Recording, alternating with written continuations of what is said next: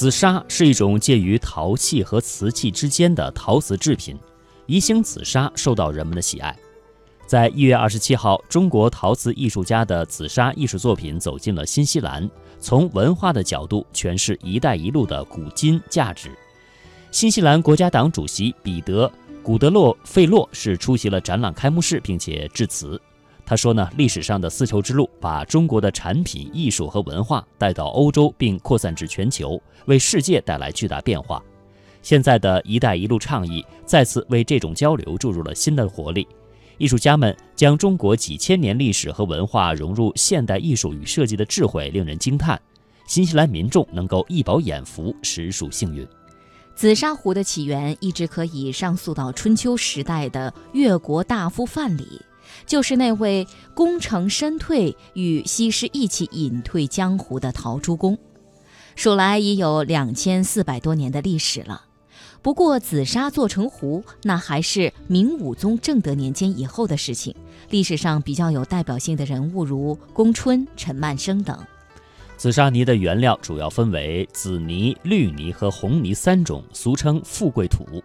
因为它产自江苏宜兴，所以呢叫做紫宜兴紫砂。相传古时候宜兴街头有一天突然有一个僧人沿街叫卖，卖富贵土了，卖富贵土啊，买了就可以发家致富，因此而得名。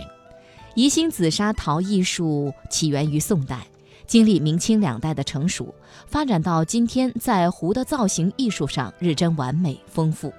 如何鉴别和欣赏这一门世界陶瓷门类当中独树一帜的紫砂陶艺术，及对于紫砂陶艺术应持有怎样的审美观点，直接影响了制作者的创作构思。所以有必要谈谈紫砂艺术的审美问题。那下面的时间呢，就请跟随我们的专题，一起去了解一下紫砂壶的艺术审美。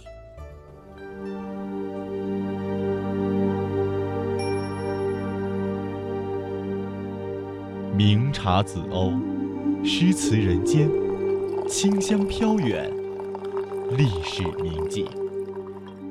带着灵气，悠悠然飘向你的心境间。记下一首诗，一段词，书写着紫砂壶的文人气质。紫砂壶里的故事。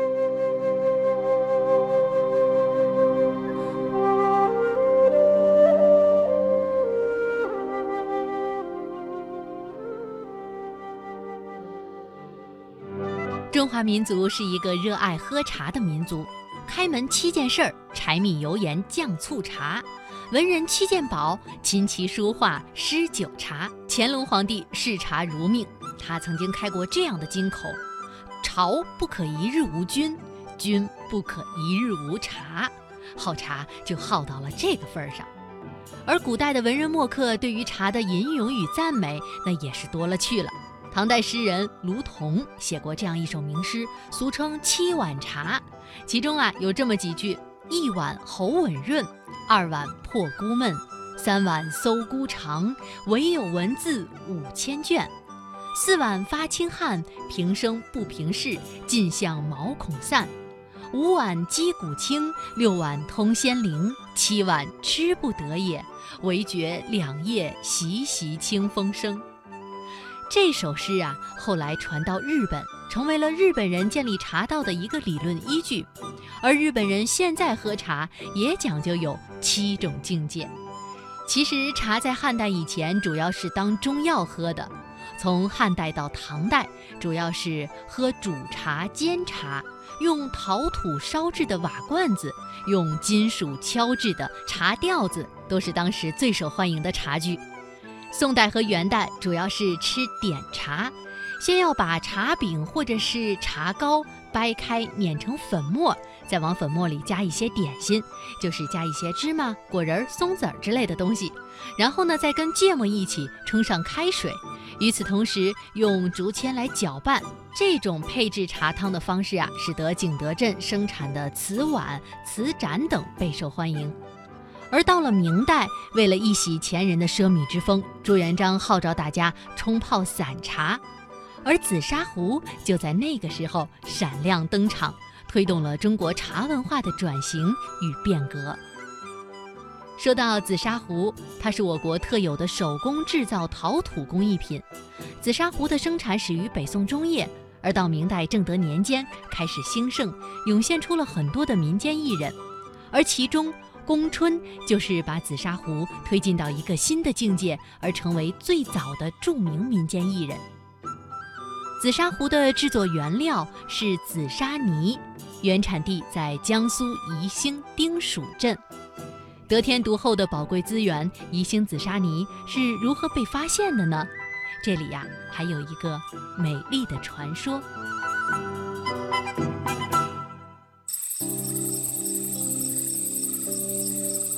宜兴丁蜀镇位于太湖之滨，是一个普通而美丽的小镇。传说很久很久以前，镇里的村民早出晚归，耕田做农活。闲暇时，便用陶土制作日常需用的碗、罐儿。就这样，他们过着无忧无虑而又平凡简单的生活。有一天，一个奇怪的僧人出现在他们的镇上，他边走边大声叫唤：“富有的皇家土，富有的皇家土！”村民们都很好奇地看着这个奇怪的僧人。僧人发现了村民眼中的疑惑，便又说：“不是皇家就不能富有吗？”人们就更加疑惑了，直直地看着他走来走去。奇怪的僧人提高了嗓门，快步走了起来，就好像周围没有人一样。有一些有见识的长者觉得他奇怪，就跟着一起走。走着走着，到了黄龙山和青龙山。突然间，僧人消失了。长者四处寻找，看到好几处新开的洞穴，洞穴中有各种颜色的陶土。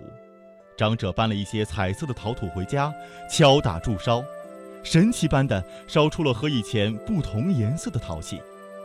一传十，十传百，就这样，紫砂陶艺慢慢形成了。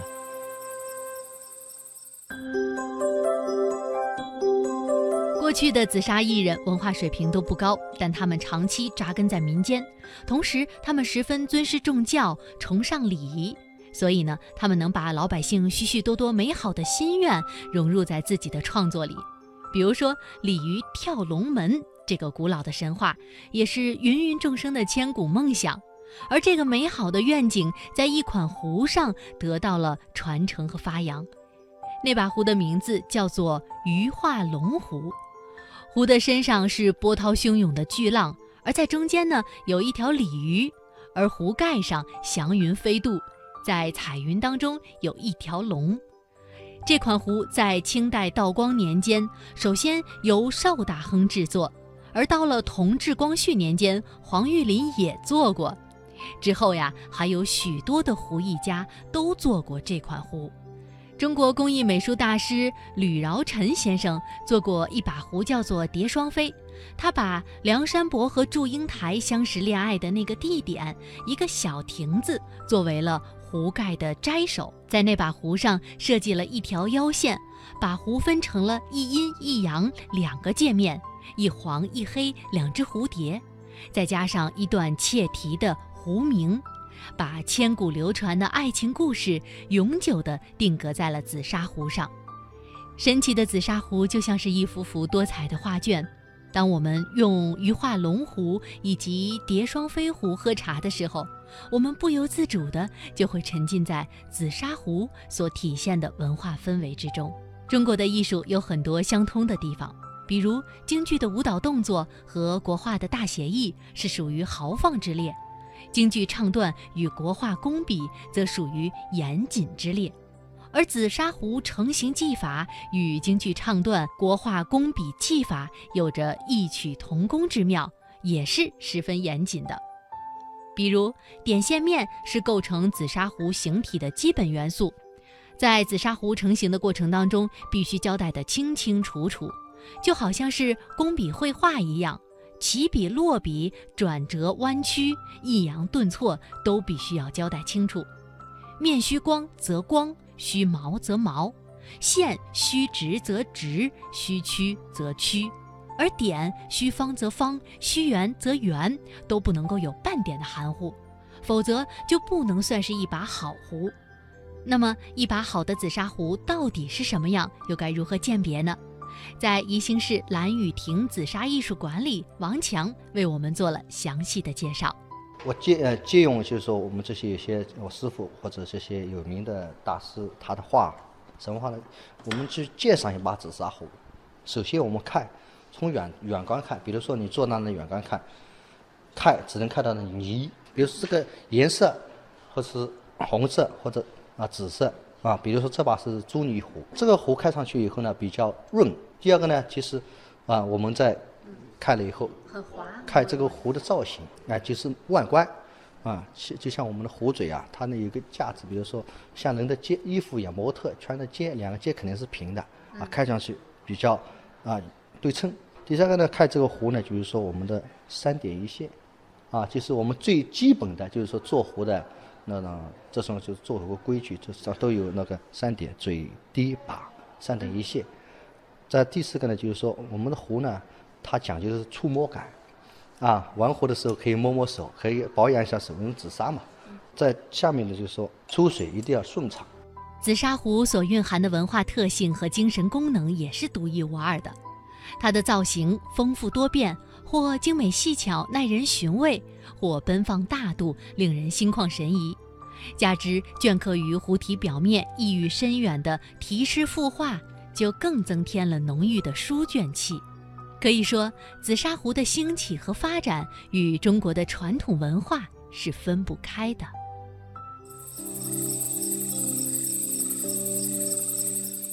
很久以前，在扬州府，有一个年迈的师爷退休了，许多人都想谋取这个岗位，于是递条子的、走后门的、托关系的，把知府大人搞得心烦意乱。知府大人决定，搞一次公开招聘。亲自出题，亲自监考。考试那天，他带了一把紫砂壶，把壶往讲桌上一放。谁能依据这把壶吟出一首好诗，择优录取，谁就是今天的胜者。这是一把光货，除了盖上有“可清心也”四个字，没有其他装饰。饱学之士们创作出一首又一首堆满华丽辞藻的诗篇，知府大人看后都不满意。只有一个小伙子，一个字也没写。知府大人过去问他：“小伙子，你在干嘛呢？”“我来应试的。”“那你的大作呢？”“我的诗已经刻在那壶盖上了。”逗得众人哄堂大笑。那壶盖上只有四个字，怎么也凑不成一首诗。小伙子从容地走到那把壶旁边，一边旋转那壶盖一边朗诵他的大作：“可清心也，清心也可。